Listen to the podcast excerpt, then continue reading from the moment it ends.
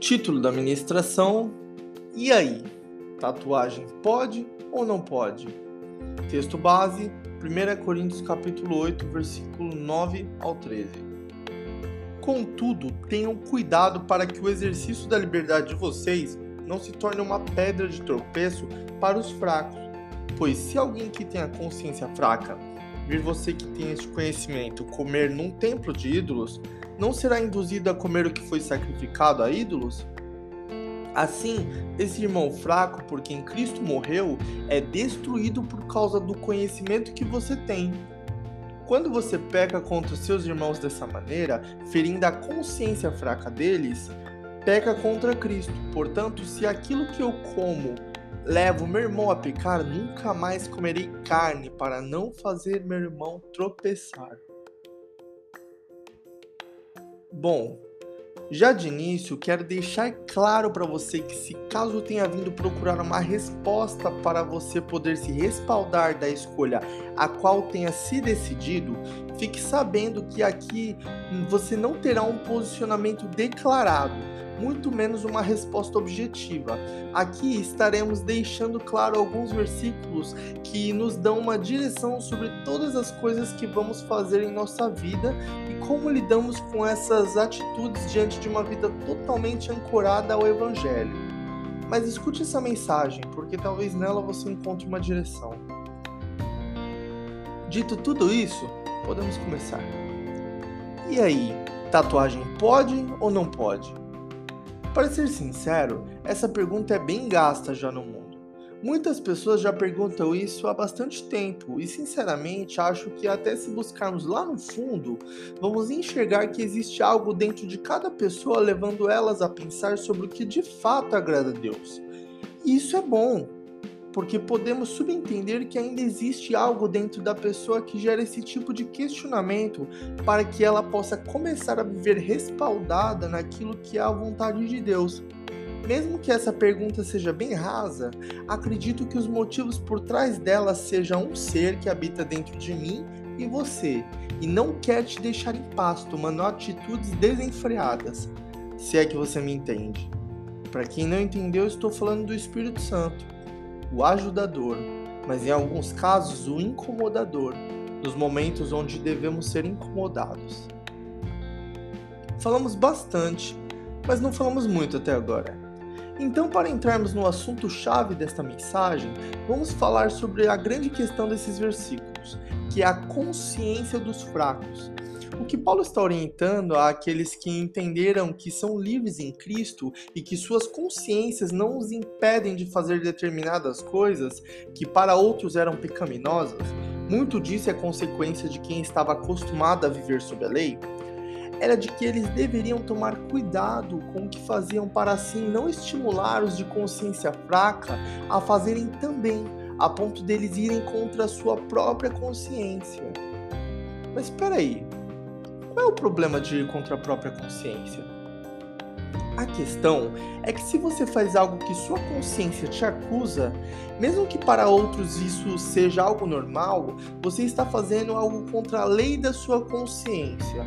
Ou seja, você está vivendo fora da lei que ela obedece. Mas vamos um pouco mais fundo nisso. Minha natureza é falha, e então tudo em mim também. Se vou contra a minha consciência e ela é falha, então eu não estaria fazendo o que é certo? Bom, essa pergunta pode até fazer sentido quando você está fora de Cristo. Mas grande parte das mensagens de Paulo lidam com pessoas que já aceitaram a Cristo e agora foram invadidas pelo cutucador de consciência, que é o Espírito Santo.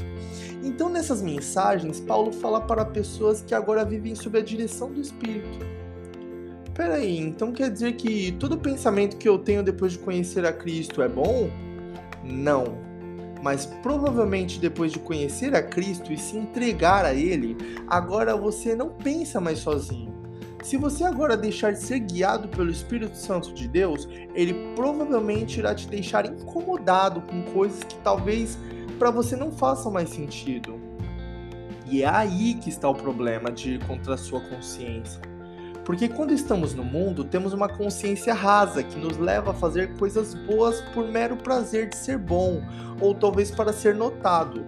Mas agora que estamos em Cristo, nossa consciência está sob o jugo da direção do Espírito, e por isso muitas das vezes ela vai te orientar a viver de forma mais correta. Mas talvez agora você me diga: "Ah, então agora eu tenho que viver em função do outro". Uau! Se você realmente se questionou sobre isso, parece que você entendeu rápido a mensagem. Sim, é exatamente isso que Paulo nos orienta nos versículos 19 até o 22 do capítulo 9 de 1 Coríntios.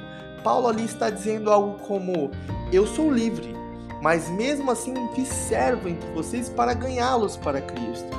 Me fiz judeu para ganhar os judeus, me fiz fraco para ganhar o fraco. Então quer dizer que Paulo mentia? Claro que não. O que Paulo está fazendo aqui é gerar empatia gerando algum tipo de simpatia para com os outros e assim se fazendo igual para ajudá-los a entender a mensagem e assim ensiná-los a como viver suas vidas simples para Cristo. Pois bem, se você não notou, Paulo está vivendo totalmente para os outros e em função dos outros, para assim levar outras pessoas a alcançar o conhecimento de Cristo e assim escolher segui-lo.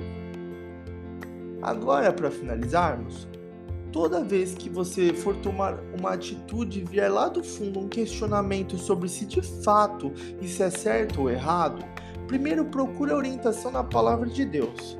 Se você não sabe manejá-la de forma correta, peça orientação do seu líder espiritual para assim juntos buscarem entender como isso pode ser certo ou errado diante da luz da palavra.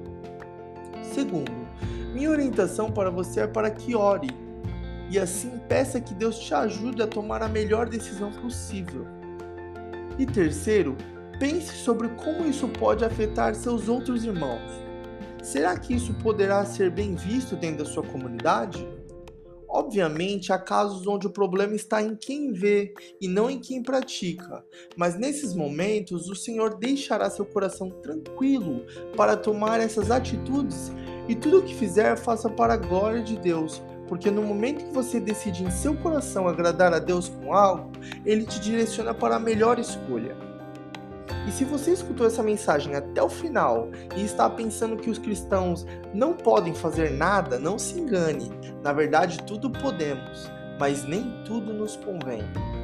1 Coríntios capítulo 6, versículo 12. Sugestão de música Casting Crowds, Set Me Free.